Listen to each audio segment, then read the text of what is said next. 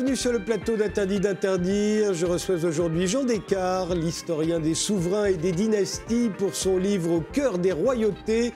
On va revenir sur Cléopâtre, la prostituée couronnée, comme l'appelait Pline l'Ancien, sur Théodora, impératrice de Byzance, qui s'était vraiment prostituée, celle-ci, sur Élisabeth Ier, que l'on appelait la Reine Vierge, sur la popularité dont jouit aujourd'hui Marie-Antoinette, après avoir été la reine la plus détestée de notre histoire. Mais d'abord, on commence par, comme à chaque fois, par une image symbolisant notre époque. Voici celle que vous avez choisie, Jean Descartes. Elle nous rappelle effectivement, c'est pendant le mouvement des, Gilets jaunes, hein, je crois bien. Oui, j'ai été euh, scandalisé par les dégradations dans les sculptures de Rude notamment ont été victimes, car ça se passait très peu de temps après la commémoration, le centenaire de l'armistice de 1918. Et je me disais, on a donné au monde une leçon d'histoire, fin de guerre, de paix, d'espoir, et voilà des abrutis qui viennent massacrer un travail formidable sur un monument qui est un, une synthèse de l'histoire de France. L'Arc de Triomphe. Hein. Oui, l'Arc de Triomphe a été voulu par Napoléon en 1806. Euh, ça n'a pas été fini du temps de l'Empire. L'architecte Chalgrin a eu beaucoup de problèmes. Il y a eu deux arcs de triomphe, celui-là et celui du Carrousel. Mais euh, Napoléon en voulait d'autres. Ensuite, euh, changement de régime, le retour des Bourbons, et c'est le roi Louis-Philippe et Thiers qui vont faire avancer les travaux et continuer. L'Arc de Triomphe n'est inauguré qu'en 1836, euh, en respectant beaucoup de choses qui sont très délicates. Ensuite, il y aura des moments émouvants. 1840, le retour des cendres. Le cercueil de Napoléon s'arrêtera quelques instants sous l'Arc de Triomphe. Au funérailles de Victor Hugo, il passera aussi, ah ce cercueil, absolument, on l'oublie souvent. Et puis, euh, bien sûr, euh, la cérémonie du soldat inconnu, après que le, ministre André Maginot ait proposé à un soldat de choisir au hasard de huit cercueils celui qui serait euh, choisi pour être incarné, si je puis dire, le soldat inconnu. Il a déposé une fleur, et donc c'est en 1921-1922 que ça a été donc il y, a, toute une histoire à travers plusieurs régimes politiques de la France symbolisée. Et j'étais choqué qu'on ait vraiment saccagé ces sculptures et ces monuments. Ça a été réparé depuis. Hein. Ça a été réparé. Mais j'ai pensé que ça donnait une image euh, à l'égard de nos alliés, notamment par exemple les Russes, euh, alliés de la Première Guerre mondiale, une image déplorable, car euh, dans ces pays, on a le respect de l'histoire, quel que soit le régime. Eh bien, commençons.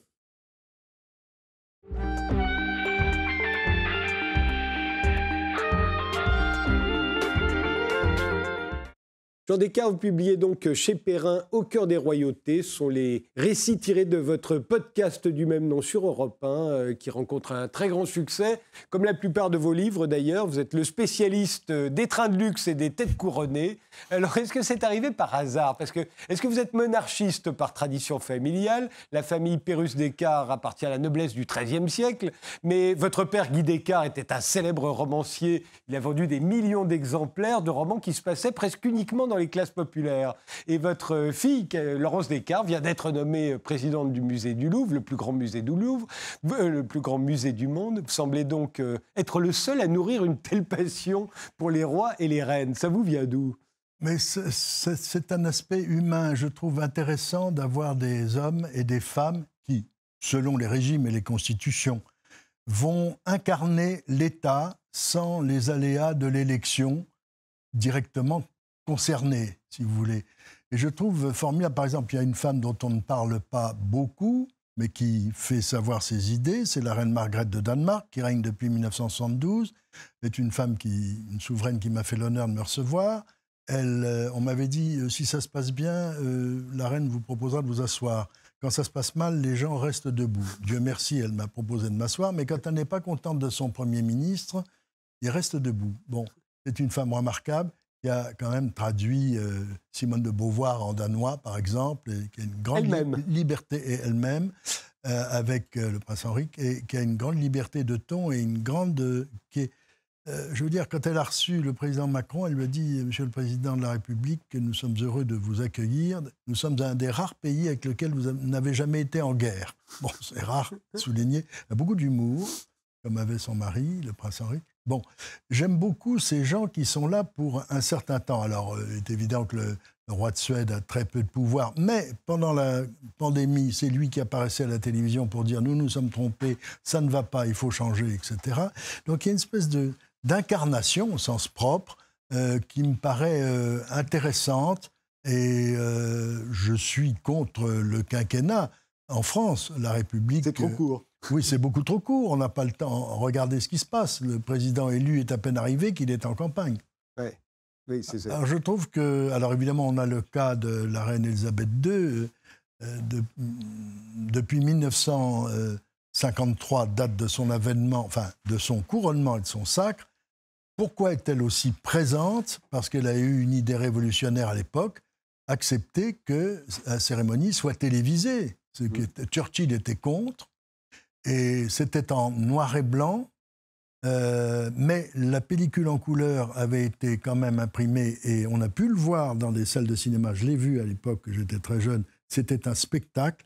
Donc la monarchie britannique est devenue avec elle un spectacle, d'ailleurs unique en son genre, vous étiez donc atteint déjà très jeune, parce que pour aller au cinéma assister au sacre d'arrêt d'Elisabeth II alors qu'on est français, vous avez vraiment aimé ça. Mais oui, mais c'était intéressant parce que je pensais, si vous voulez, qu'il euh, y a eu tellement d'horreur. Euh, je veux dire, de penser à la guillotine installée sur l'actuelle place de la Concorde, ex-place Louis XV, place de la Révolution, avec des tricoteuses et des gens qui se régalaient de la guillotine, quel que soit euh, l'opinion, je veux dire que c'est quand même effrayant. Il s'était régalé avant des, tortures et supplices. Oui, bien entendu. Donc, au euh, régicide. Je pense que franchement, c'était euh, épouvantable. alors, moi, je me souviens d'une chose intéressante. le président Mitterrand, qui était un homme très cultivé, qui m'avait envoyé des, lettres, et comme à d'autres écrivains, absolument passionnantes, considérant que la mort de Louis XVI était à l'origine de beaucoup de drames en France avait autorisé une manifestation pour le bicentenaire de la mort de Louis XVI, une cérémonie sur la place de la Concorde, mmh. où l'ambassadeur des États-Unis est venu avec une grande gerbe de fleurs pour dire au roi Louis XVI, les États-Unis reconnaissant. Et beaucoup de socialistes de l'époque, y compris le préfet de police, étaient choqués.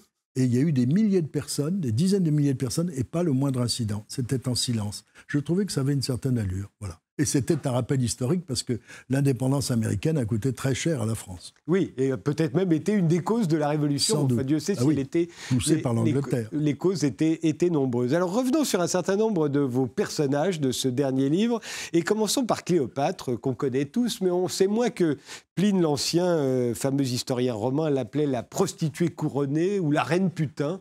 Euh, pour conserver un semblant d'indépendance à l'Égypte, euh, et c'était dur hein, d'ailleurs après sa mort, l'Égypte euh, n'aura plus son indépendance pendant 20 siècles. Alors je crois que. Mais juste, euh, ma question, c'est pour.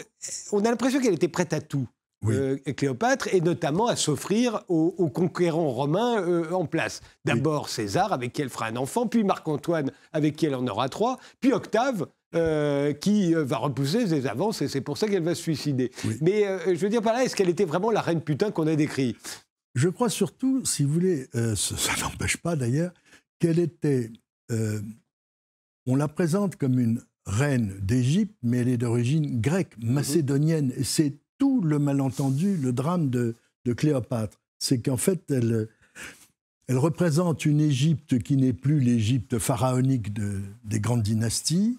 Elle essaye de la prolonger et, euh, dans le fond, par souci de colonisation de Rome, euh, voilà, elle se glisse dans cette histoire.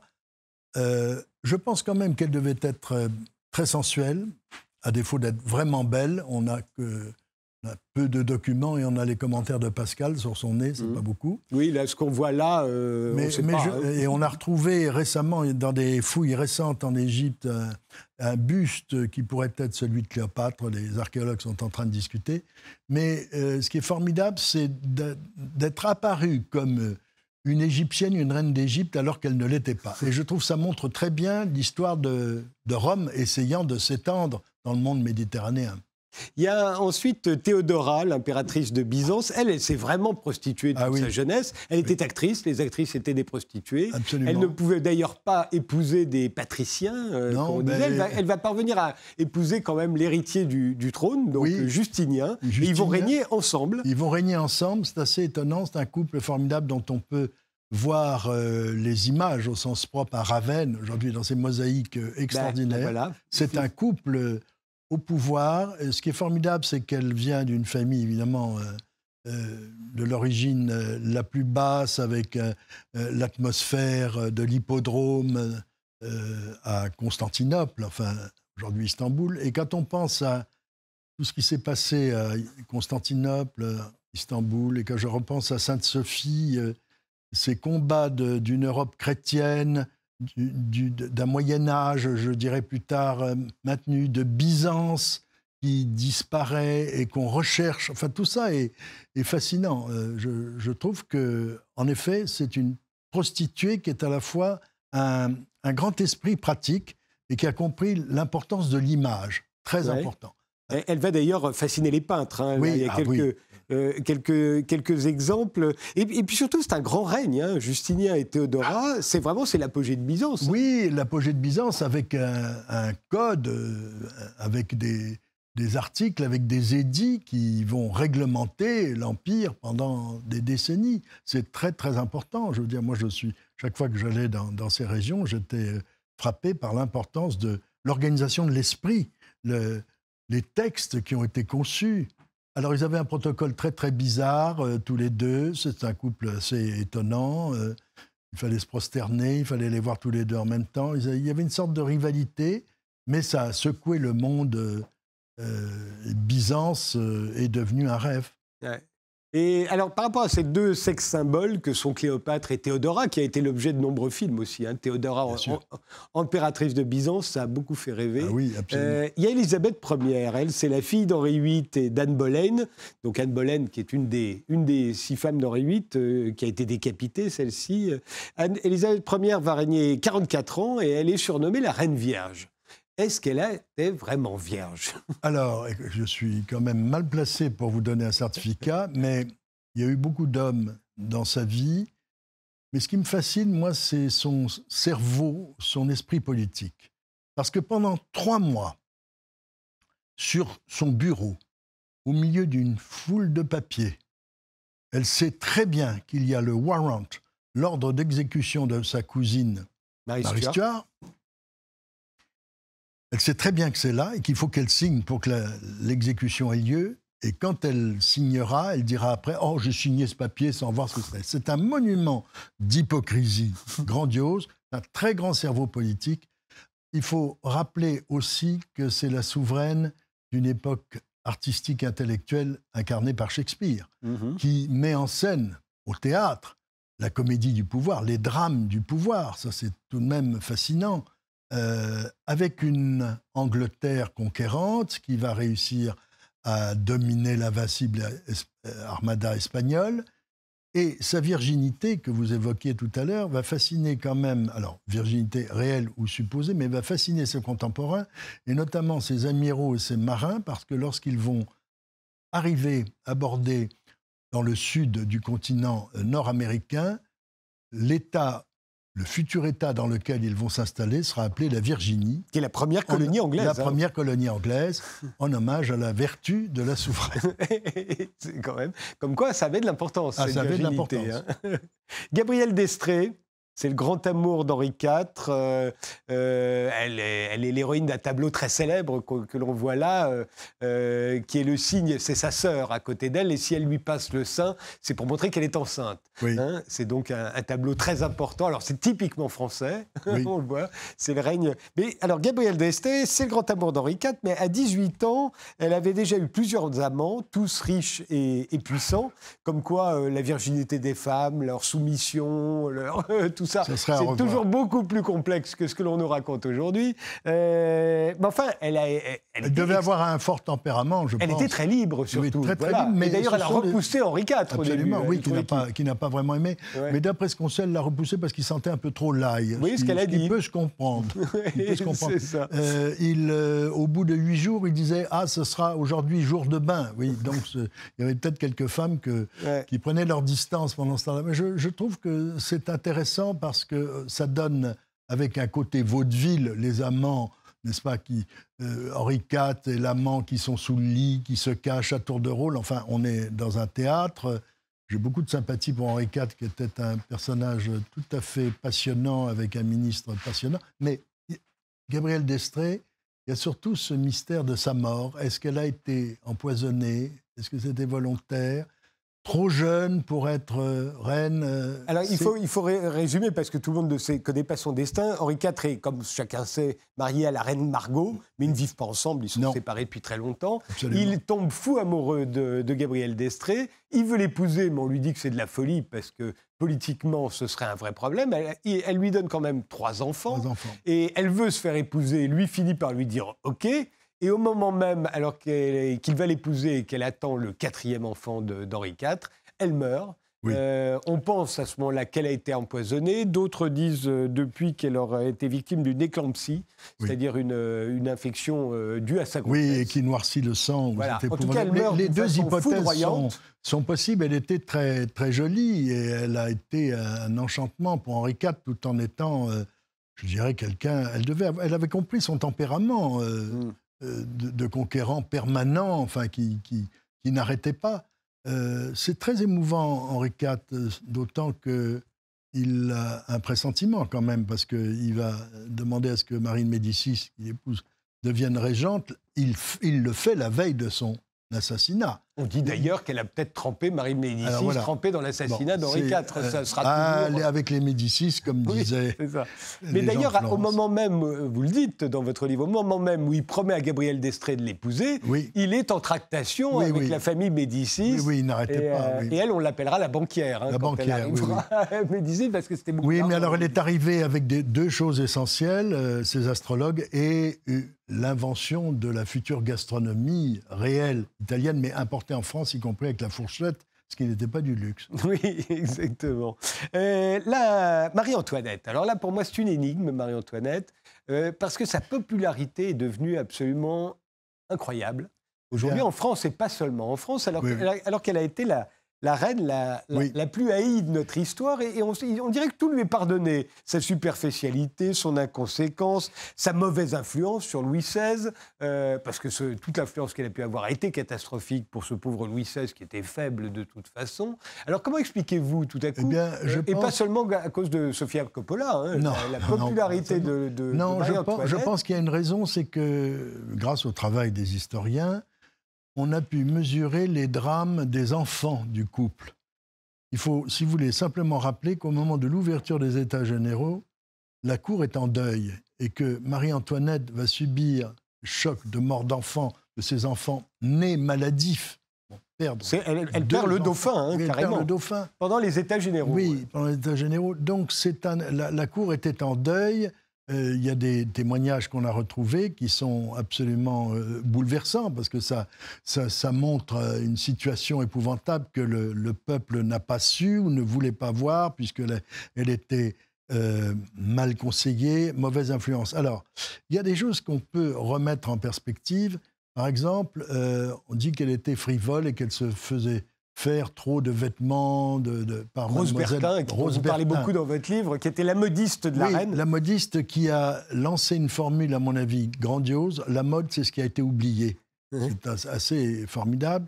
Et Marie-Antoinette, euh, son problème était d'être devenue dauphine trop jeune, de ne pas avoir été préparée à Schönbrunn par l'impératrice Marie-Thérèse, sa mère, à la cour de France, aux, aux favorites.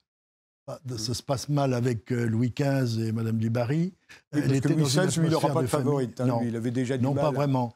Et donc, leur drame, c'est que physiquement, ils ne s'entendent pas, Louis XVI et elle. Qui... Il faudra quand même que le, f- le- le- le frère de Marie-Antoinette vienne expliquer à son beau-frère Louis XVI euh, comment s'y prendre, si j'ose dire. Bon. Mais c'était arrivé à d'autres Alors, rois. si vous voulez, ça. au moment, euh, au moment de son procès, Marie-Antoinette est d'une très très grande dignité devant toutes les horreurs euh, qu'on va déverser sur elle, y compris les horreurs d'inceste. Sa fameuse phrase J'en appelle à toutes les mères, ça a frappé les gens et même un révolutionnaire de talent graphique comme David, qui fait son dernier portrait dans la charrette qu'il a conduit de la conciergerie à la guillotine, a été euh, sensible à son allure. Et puis, si vous voulez, après, on s'est aperçu que bon, bah, elle, était trop jeune. Euh, évidemment, euh, faire scène. On n'a toujours pas de documents, de preuves certaines. Si elle a été sa maîtresse ou pas, oui. On, ne sait pas. Une passion, oui. Ce qui est terrible, dans le fond, c'est qu'elle était a priori coupable de tout, et le monument, c'est l'affaire du collier, où elle est totalement innocente, mais comme le dira Stéphane Zweig, puisqu'elle s'en mêle, elle est donc coupable. Mais vous vous arrêtez sur ce tableau qu'on voit là, un tableau d'Elisabeth Vigée-Lebrun, qui est commandé à Elisabeth euh, par la reine Marie-Antoinette euh, en 1785. Et euh, donc il la représente avec tous ses enfants, ah. et en même temps, il va falloir le modifier. Il y en a un qui est, voilà, il y a le berceau vide, le, petit enfant qui montre le berceau vide parce qu'il est mort. Et donc c'est ce tableau qui, a été sauvé, qui, qui résume, je dirais, les, les drames tant de difficultés pour être enceinte, pour toutes les raisons qu'on a dites. Euh, le problème des enfants malades, maladifs, mmh. qui ne résistent pas, qui sont sans doute victimes de tuberculose osseuse, et ce tableau absolument bouleversant avec l'enfant qui montre celui qui manque. Ouais, et euh, qui n'est pas encore euh, celui qui va mourir pendant les États généraux. Non, hein. Ça, c'est le, petit bébé qui venait d'être né. Ce qui est terrible dans le cas de Louis XVI, si vous voulez, c'est le seul voyage qu'il a fait en, en France, le seul voyage, pour aller voir le port de Cherbourg. Il a été très populaire et n'était jamais sorti. Dans le fond, les gens, les Français ne le connaissaient pas.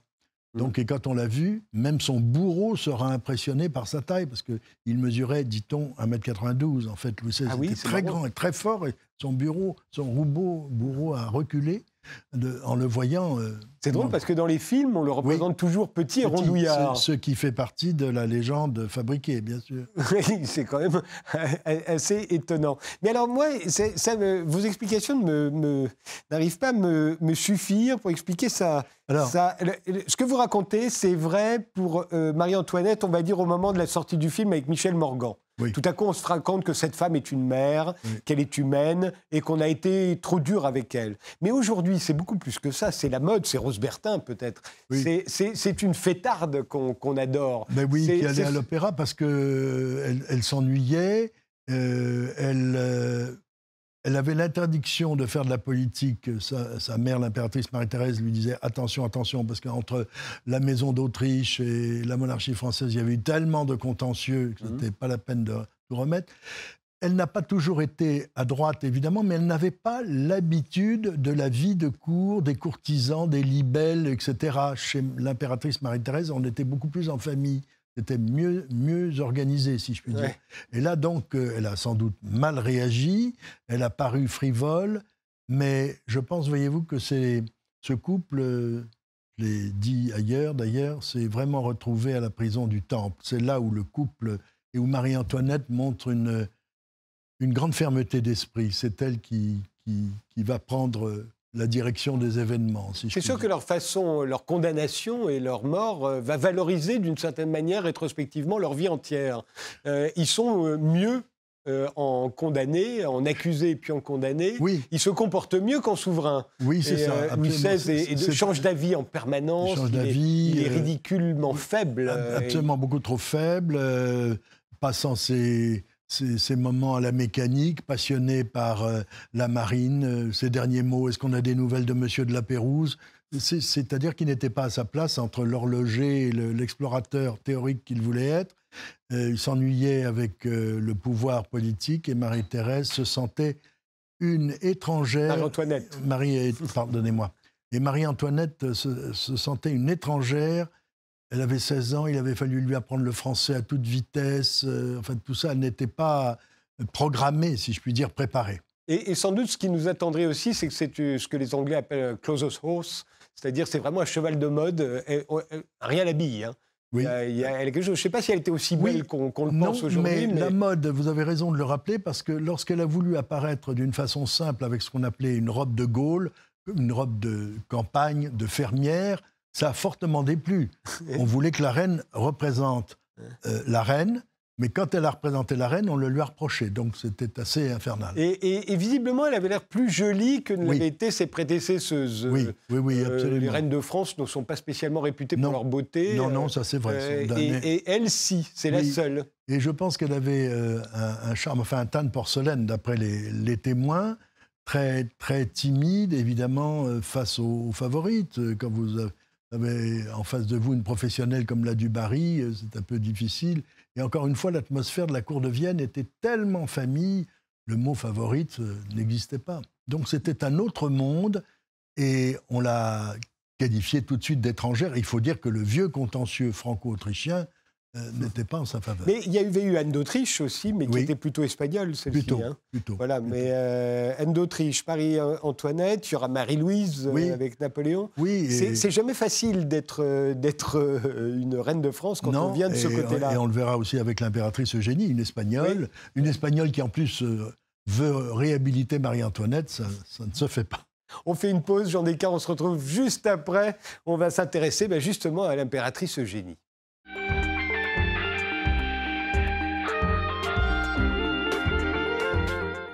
Alors, Jean Descartes, venons-en à l'impératrice Eugénie. Elle a 23 ans quand elle euh, rencontre Louis-Napoléon Bonaparte, qui en a 41, qui est président de la République.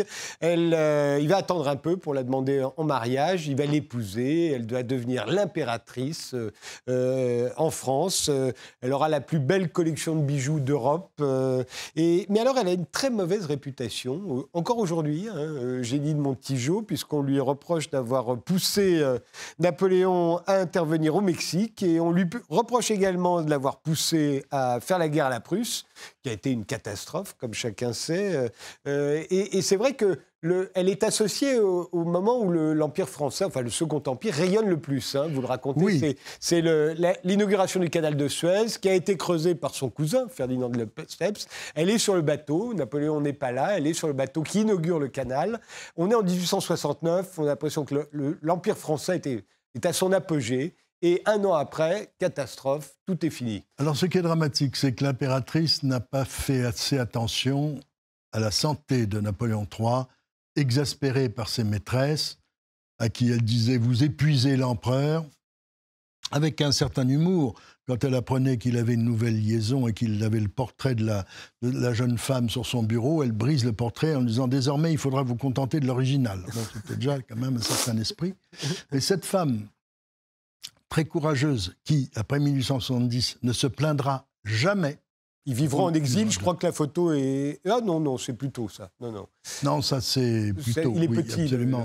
Mais si vous voulez. Euh, ils vivront à Londres. Hein, voilà. c'est il y a un souvenir de ma famille que je me permets d'évoquer, un de mes grands-oncles, il me l'a raconté.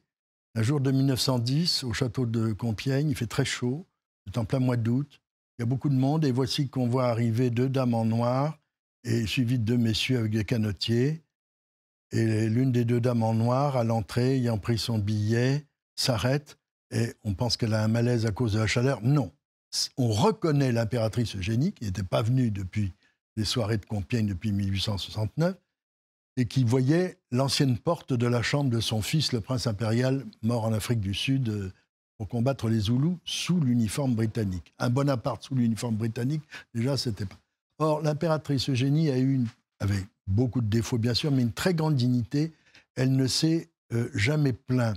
Alors, elle a commis des fautes, notamment le Mexique, mais il y a une chose assez extraordinaire que j'ai retrouvé dans des documents de famille, c'est quand en 1918, les Américains rechignent lors de la conférence de Versailles à accélérer la restitution de l'Alsace-Lorraine, et elle fouille tous ces papiers pour retrouver, ça dure des jours et des jours, pour retrouver une lettre du roi Guillaume Ier de Prusse, le premier empereur allemand, couronné à, Versailles. à Versailles en 1871, qui lui dit le maintien de l'Alsace-Lorraine sous la domination prussienne n'a pas d'intérêt, etc. Nous n'en voulons pas. Et elle va faire porter cette lettre à Clémenceau qui se dit mais qu'est-ce qu'elle veut encore cette vieille bigote catholicarde Elle est toujours vivante. C'est assez extraordinaire. Et elle dira ce n'était pas ma guerre, celle-là. 14. Bon. Donc, si vous voulez. Elle est, elle est, morte en 1920. elle est morte en 1920. Elle a vécu très longtemps après la fin de Très longtemps. C'est une femme qui naît quand la Belgique n'existe pas, quand euh, Stendhal et Mérimée vont la connaître petite et vont lui raconter les uns Waterloo, l'Espagne, etc., eux-mêmes ayant connu des gens qui avaient connu la fin du règne de Louis XVI, des gens très âgés. C'est assez extraordinaire. Et cette femme euh, qui parle avec cet accent, qui va admettre Napoléon III comme mari, alors qu'elle sait très bien que c'est un cavalier pas possible. Et qu'elle même un accent d'ailleurs. Voilà, et oui. un empereur français qui aura toujours l'accent allemand. toujours l'accent allemand. Suisse-allemand, oui. Mmh. Il avait gardé la nationalité, ce qu'on appelle les lettres de, citoyenneté. Et euh, elle aura ce mot formidable, parce que Napoléon III veut évidemment coucher avec elle, mais comment fait-on pour vous épouser? Non, pour, vous, pour, aller jusqu'à votre chambre. Jusqu'à votre chambre, on passe par l'hôtel à U-T-E-L, bien sûr, il s'agit du mariage. Non, euh, j'ai trouvé que cette femme était très digne après toutes ses erreurs, toutes ses fautes, mais son courage aussi. Elle a fait beaucoup pour les femmes. Euh, elle s'est battue pour que l'éducation féminine, euh, si vous voulez, soit prodiguer aux jeunes filles euh, pour leur donner des métiers. Il y a une fondation qui existe toujours d'ailleurs qu'elle a fondée. Alors évidemment, euh, ça n'était pas une littéraire, pas une intellectuelle, mais c'était une femme très courageuse. Face à l'épidémie de choléra, tout le monde avait peur. Et elle, était très forte et je trouve qu'on avait été très... Enfin, comme elle était espagnole, on avait eu l'Autrichienne et elle, mhm. elle portait le, malheur. Mais alors oui, on l'accuse d'avoir poussé le, Napoléon III à la guerre avec la Prusse, c'est pas prouvé. En revanche, elle s'est retrouvée régente et elle était vraiment la régente, hein, puisque lui, il est parti sur son cheval absolument. très malade, mais elle lui, elle lui, aurait interdit de revenir à Paris oui. Euh, parce qu'elle lui disait euh, Vous ne pouvez revenir que victorieux. Résultat, il ne reviendra jamais. Absolument. Mais la vraie faute de génie, à mon avis, c'est de ne pas avoir tenu assez compte, quitte à se fâcher, de l'état de santé effroyable de l'empereur. Mm. Il n'était pas en état de mm. tenir à cheval pendant un quart d'heure, mm. puisqu'il avait un calcul dans la vessie, c'était une douleur atroce qui a, fait de lui un homme euh, qui s'est sacrifié, qui aurait voulu mourir à Sedan ou pendant, la, pendant les échauffourées. Et je trouve que Eugénie, alors, a eu le défaut supplémentaire de vouloir réhabiliter Marie-Antoinette, c'était pas à droit, parce que après euh, l'Autrichienne, l'Espagnole, et pourtant elle, a adoré la France. ça a été euh, très dur avec son, seul fils, euh, voilà, qui mort sous l'uniforme anglais. C'est assez formidable. La reine Victoria était très frappée par ce destin. Je trouve qu'elle a eu une grande dignité dans l'épreuve. D'ailleurs, le futur auteur du Guépard euh, le dira quand il verra tout jeune garçon, cette femme qui représente le, malheur. Alors, elle a été l'illustration d'une France rayonnante, remarquablement équipée sur le plan économique et industriel, grâce à Napoléon III, les chemins de fer, les bateaux, les livraisons de denrées alimentaires, les livraisons du commerce, les Français liés entre eux alors qu'ils ne se connaissaient pas, les travaux de Paris. ministre de l'économie. Oui, absolument. Voilà. Mmh, Donc, mmh la Prusse était très jalouse du rayonnement, euh, je dirais, à tout point de vue de, cette fête parisienne. Alors venons-en au cas Sissi, puisque euh, pourquoi est-ce qu'on se passionne pour cette femme, pour Sissi? Vous lui avez consacré trois livres, euh, j'en ai trouvé au moins trois. Sissi impératrice, Sissi la fatalité, et puis Sissi et, et François-Joseph. Euh, oui, oui. Le, eh, évidemment, il y a tous les films. Euh, j'ai beaucoup vécu avec elle et j'ai eu beaucoup de mal à la tuer. Je veux dire que. Ah donc, parce que moi, je me dis, mais quel intérêt a-t-elle? Pourquoi? Parce que à la chute du communisme, j'ai voulu, j'étais jeune journaliste à Paris Match, j'ai voulu aller euh, en Hongrie, où on m'avait dit il y a des documents qui ont été conservés, etc. Et j'ai trouvé des documents extraordinaires qui révisent un peu sa position. Alors, on sait qu'elle avait une tante et belle-mère euh, caractérielle. Et Sissi va se venger en étant la reine de Hongrie, la reine des Hongrois. Ma très grande fierté que mes livres soient traduits en hongrois, parce que j'ai rappelé que même au temps du communisme dur, celui dont on se souvient en 1956, notamment à Budapest, si vous voulez, trois ans après la mort de Staline, mais du temps de Staline, même les ponts, Elisabeth, le pont Erzsébet en hongrois, n'était pas débaptisé tellement elle était populaire, ça aurait été une faute. Donc une femme qui n'avait rien à voir avec euh, cette couronne et qui va accepter d'être la reine des Hongrois, à défaut d'être une impératrice aimée puisqu'elle se sentait mal à Vienne, je trouve que c'est un destin formidable. Alors elle était effectivement jolie, euh, cavalière, indépendante, un régime alimentaire assez fou. Ce qui est, ce qui est superbe, c'est que ce pauvre François-Joseph, qui aurait dû épouser sa sœur, sera très malheureux de la voir toujours partir. Elle tenait ça de son cousin Louis II de Bavière. C'était une mouette, elle était toujours en voyage, elle espérait se fixer, par exemple à Corfou, mais ça durera quelques années. Elle partait tout le temps, elle voulait être indépendante, et euh, voilà. Et dernière chose, sa dernière manifestation d'état civil, si j'ose dire, c'est le matin du 10 septembre 1898 à Genève. Elle fait des courses et avec sa dame d'honneur et un policier de la ville de Genève, elle entre dans des magasins et on va lui demander de signer les livres d'or. Elle signera partout Ergebet, reine de Hongrie. Donc c'est sous cette identité que quelques heures plus tard, elle sera assassinée à Genève par des anarchistes.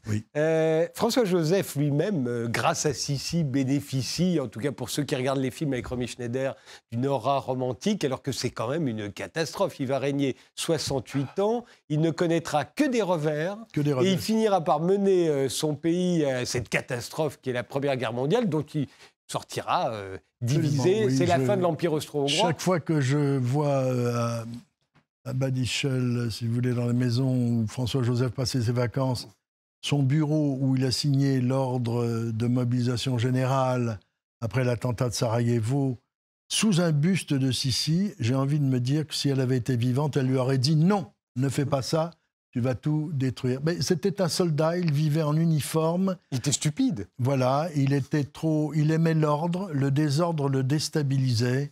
Et puis, il y a tous les drames euh, dont la conspiration, entre guillemets, éventuellement de Meyerling, mais qui est quand même quelque chose de très, très fort. Euh, oui, c'est un empereur qui était trop bien, trop mondain, mais que j'aime beaucoup comme spectateur de, des désastres. Oui, c'est ça, presque.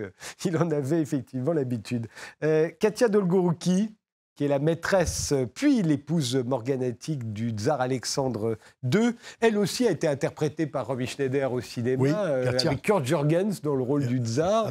Alors elle, c'est un destin assez extraordinaire. C'est une jeune femme de de 17 ans, de la noblesse déjà argentée, qui est à, l'Institut Smolny, élève, et qui rencontre le tsar. Elle devient sa maîtresse euh, un ou deux ans plus tard. Et c'est une espèce de passion extraordinaire qui les lie, très sensuelle. Ils s'écrivent des lettres formidables. Elle l'appelle mon cher mari. Euh, et, et, ça va durer comme ça pendant très très longtemps, enfin 15 ans.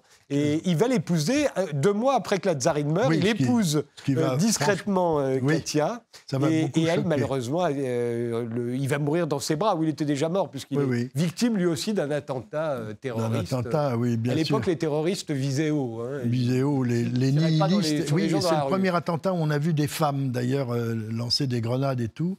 Et donc, ça a été terrible. Et elle finira sa vie à, Nice. sur la, cette Riviera, cette côte d'Azur qui sera et qui était déjà très fréquenté, non seulement par les Anglais, mais par les Russes. Et c'est une belle histoire, Katia, qui a fait scandale, bien sûr.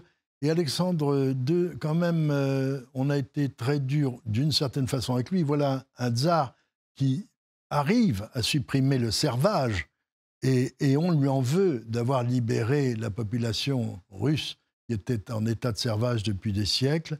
Euh, C'était pourtant le moins bête de la bande, parce que euh, son père était une catastrophe, et, absolument. et, Nicolas II sera une catastrophe. Absolument, et donc euh, ce sera terrible pour le futur, le futur Nicolas II, qui dira, mais depuis, je n'aime pas les, les, révolutionnaires, parce que mon grand-père a été un révolutionnaire en supprimant l'esclavage, et tout ce qu'on lui a rendu, c'est d'essayer de, le tuer. Voilà, c'est mm. une chose. Mais vous savez, ce qui est intéressant, c'est pardon, c'est que les Russes ont un sens de l'histoire euh, tellement extraordinaire. Je ne dis pas ça parce que je me trouve ici, mais qui m'a toujours fasciné.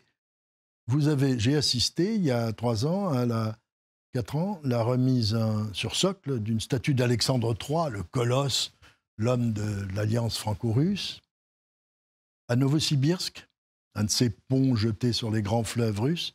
Et à 300 mètres de là, vous avez devant l'opéra une statue de Lénine.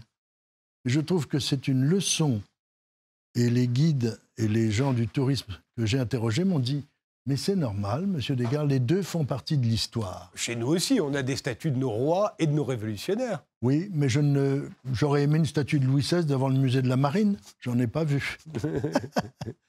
Euh, un, mot sur euh, Élisabeth II, parce que vous lui consacrez quand même plus de 100 pages dans, dans, bah, au cœur de la royauté. Euh, pourquoi autant? J'ai l'impression que c'est cette série The Crown qui l'a rendue romanesque, Alors, Élisabeth. Tout à coup, cette petite dame qui avait l'air sans, sans grand relief, on s'est aperçu qu'elle avait traversé des trucs pas possibles et qu'elle s'en était toujours sortie à la force de la, de la, de la conviction. Oui, parce que c'est une femme très disciplinée.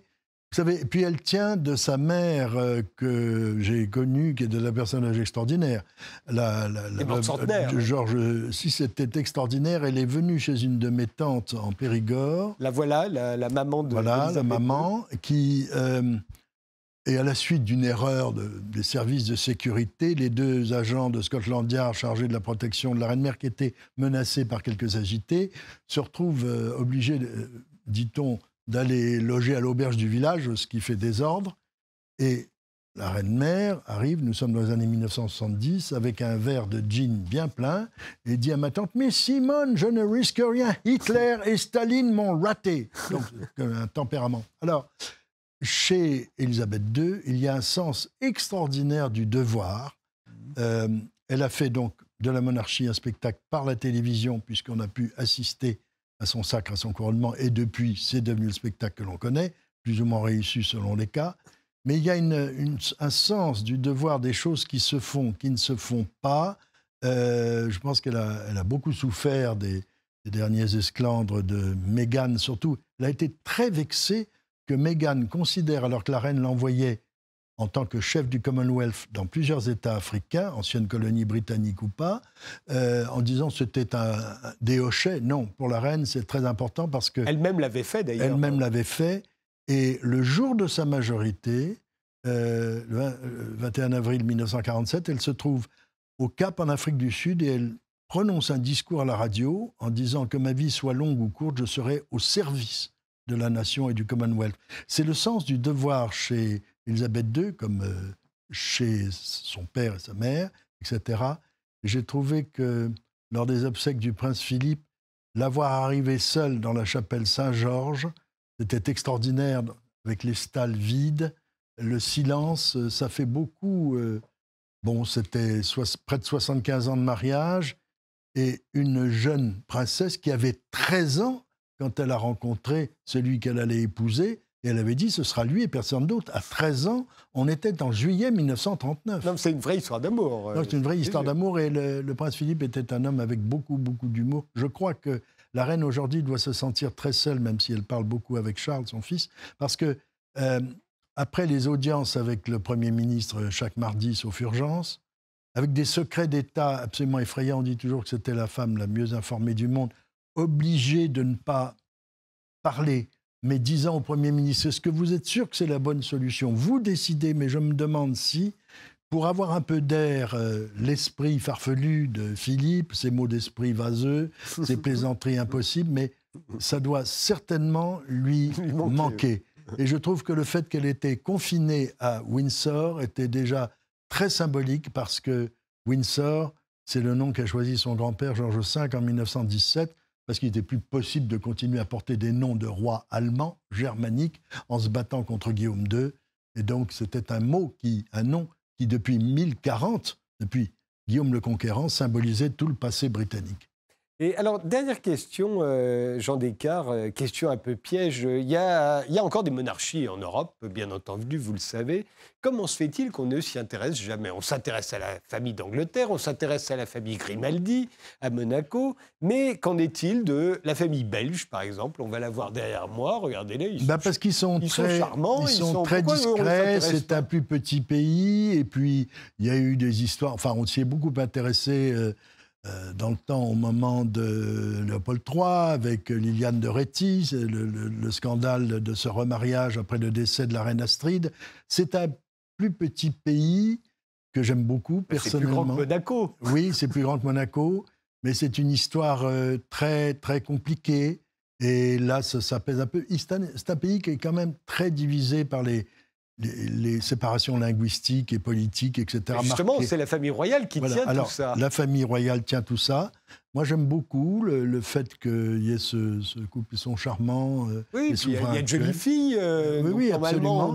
alors, une chose intéressante, c'est que, sauf révolution, dans des années proches, il y aura une jeune génération de souveraines régnantes en Scandinavie. En Belgique, ça sera la première reine régnante euh, et non consort. Euh, en Espagne aussi. Ça sera une féminisation qui va faire. justement, voyons-les, les autres. Alors, la, famille du Danemark. Oui. La voilà aussi. Alors, alors qui est la plus ancienne monarchie d'Europe, euh, à part des complexités d'alliances familiales euh, où le prince Philippe, d'ailleurs, d'Édimbourg, avait une partie de, son ascendance euh, Danemark. Euh, oui, ben, ce que je disais, la, reine Margaret II doit être à son 20e Premier ministre ou 25e Premier ministre. Donc c'est une notion de l'État, si vous voulez, qui, qui est différente. Nous nous sommes tellement accrochés à nos élections et à des délais d'exercice du pouvoir beaucoup trop brefs aujourd'hui. Je pense que ça n'est pas, pas bien. Il y a une permanence dans ces monarchies. Alors, il y a des catastrophes, ce qui s'est passé en Espagne avec Juan Carlos. On va y venir, mais là, regardez, par exemple, bah pour la, famille britannique, chaque génération, c'est une catastrophe. Hein, depuis Elisabeth, euh, on a l'impression que ça va de mal en pis, ils sont de moins en moins équilibrés, ils ont de plus en plus de mal, ne serait-ce qu'à affronter leurs devoirs, ce qui est quand même la moindre des choses.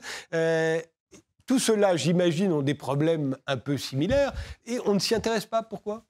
C'est drôle Pourquoi pas eux? Mais Parce qu'ils sont très euh, discrets. Bon, c'est moins spectaculaire, les Belges, que la monarchie britannique, c'est évident. Les monarchies du Nord, il faut connaître ces pays. Il faut aller, Là, c'est les Suédois. faut à faut aller à Stockholm, il faut aller à Copenhague. La Norvège, où j'ai été reçu, c'est encore plus lointain et compliqué pour nous avec des passés euh, très complexes pendant la Deuxième Guerre mondiale et des mmh. attitudes héroïques euh, ou choquantes euh, qu'on connaît mal. On connaît mal ces, histoires et qui sont pour moi passionnantes parce que c'est un vieux fond nord-européen. Je trouve que ce qui est très intéressant, c'est l'histoire de l'Espagne. Alors, la, chute, la chute de Juan Carlos m'a vraiment consterné et choqué parce qu'il avait été tellement formidable cette fameuse nuit où il a empêché le coup d'État et que l'Espagne retombe dans les cauchemars de la guerre civile. Ça, c'était quand il était jeune, mais quand il était vieux, c'était moins... C'était moins bien, mais son fils se, se débrouille bien. Et c'est... Franco avait compris que seul, sans doute, euh, dans le souvenir d'Alphonse XIII, euh, la monarchie resterait un, un ciment face aux volontés indépendantistes déjà euh, qui se manifestaient. Il faut dire que l'union de l'Espagne au sens propre a été longue à, obtenir. Hein. Il a fallu vraiment. Mais euh, Franco avait, euh, euh, avait établi cette oui, famille. Absolument. il avait, il avait choisi le direct d'Alphonse XIII. Absolument, oui, oui. Il, avait choisi. Il avait choisi ce, prince Bourbon désargenté, né en exil à Rome et sur lequel personne ne, ne pariait et épousant une princesse de Grèce. Enfin, je veux dire, c'était un calcul politique et là, il faut, on ne va pas refaire l'histoire. Juan Carlos a été formidable cette nuit du coup d'État du colonel Terrero qui n'a pas marché. Ce qui était intéressant, c'est que son fils, l'actuel souverain, était à côté de lui. Et quand il a appelé un par un les commandants des unités en leur disant Vous restez dans vos casernes, dans vos campements, il a évité le, cauchemar. C'est dommage pour la fin, euh, c'est même grave, et ce n'était pas un cadeau fait à l'actuel roi. Mmh. Et euh, et il y a la famille du Luxembourg aussi. Oui, c'est bah, le jour où nous enregistrons, c'est la fête nationale du Luxembourg. On en parle peu. J'aime beaucoup. Euh, j'ai connu le grand-duc disparu, qui était un homme fascinant. Euh, juste une petite chose, sa discrétion. Il avait été le seul prince héritier d'une maison régnante euh, débarquant avec les Américains en 1944. Et il avait fait préparer une médaille qu'il portait avec juste ses initiales et qu'il souhaitait des funérailles chrétiennes s'il venait d'être tué. C'était un homme euh, très discret. Alors le Luxembourg, souvent épinglé comme étant présenté comme un coffre-fort clandestin, Ou un, pays de banque, ce n'est pas faux, mais avec une famille qui est vraiment un fond d'histoire européen, hein, depuis au moins François Ier. Euh, le dernier lambeau du Saint-Empire germanique qui, subsiste. C'est très amusant. très intéressant sur le plan politique, c'est tout ce que je dirais. Voilà. Mmh. Et une famille qu'on connaît mal, mais le grand-duc précédent avait été adoré, la famille est très aimée. C'est un cœur de l'Europe aussi, ce sont des Européens depuis toujours. Et les Pays-Bas la famille des Pays-Bas? La famille des Pays-Bas a connu le, drame, alors, qu'on a connu avec le, les fiançailles de la princesse euh, qui voulait épouser un Allemand, euh, qui avait laissé évidemment des souvenirs épouvantables euh, aux Pays-Bas à cause de la guerre. Et moi, j'ai eu la chance de rencontrer le souverain actuel. Ils sont absolument charmants, très drôles, très gentils, parlent un français merveilleux.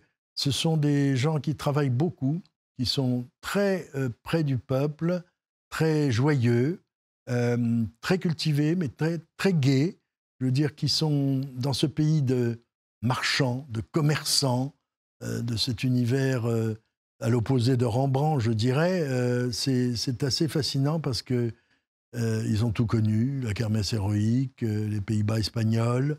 C'est aussi une belle leçon d'histoire. C'est une famille très sympathique. Il y a, alors, il n'y a pas de photos, mais on n'a pas besoin de les voir en photo, on les connaît par cœur, les Grimaldi. c'est assez étonnant le destin de cette famille, parce que je pense qu'en il y, a, il y a 8 ou 10 siècles, personne n'aurait parié sur eux. Et pourtant, ils sont toujours là. alors, ils sont toujours là. Et, quand on regarde, la concurrence devait être très grande à l'époque. Il y avait des familles régnantes absolument partout. C'était vraiment tout petit et ils ont tenu. Et c'est toujours là. Il y a un intérêt, si vous voulez, au départ, qui a été. Alors, déjà, les Romains avaient constaté que ce port en eau profonde avait un intérêt maritime. Et puis, il y a un homme qui, comme d'habitude, a été génial, même si on ne l'aime pas, c'est le cardinal de Richelieu qui a décidé de faire construire une marine pour la France, qu'il fallait donc des forêts et qu'il fallait développer des forts et qui s'est installé, qui a fait signer un traité entre les seigneurs de Grimaldi et la couronne de France. Ce qui a été à ce moment-là le destin de Monaco, qu'on retrouve à côté de Napoléon. Quand Napoléon débarque à Golfe-Jean, il tombe sur le prince de Monaco et Napoléon lui dit Je rentre chez moi aux Tuileries, moi aussi, si. Enfin, bon, c'est assez étonnant. Euh, évidemment, l'image inoubliable de la princesse Grace, que j'ai personnellement connue, qui était une femme extraordinaire. Quand elle entrait dans une pièce, les gens s'arrêtaient. Elle glissait, c'était, elle était le, le charme même. C'est un des moments pour moi les plus tristes. J'étais au Figaro Magazine à ce moment-là. Quand on m'a téléphoné pour faire un papier 12 pages dans la nuit, j'étais pratiquement en larmes parce qu'elle était tellement drôle et charmante quand elle parlait d'Hitchcock qu'elle parlait cuisine, qu'elle euh, avait un sens du devoir, mais une élégance. Elle ne, elle ne marchait pas, elle glissait. Quand elle entrait quelque part, les femmes s'arrêtaient et la regardaient. Merci Jean Descartes d'avoir passé toute cette émission avec nous. Au cœur de la royauté, ça vient de paraître chez Perrin. Merci de nous avoir suivis et rendez-vous au prochain numéro. Merci.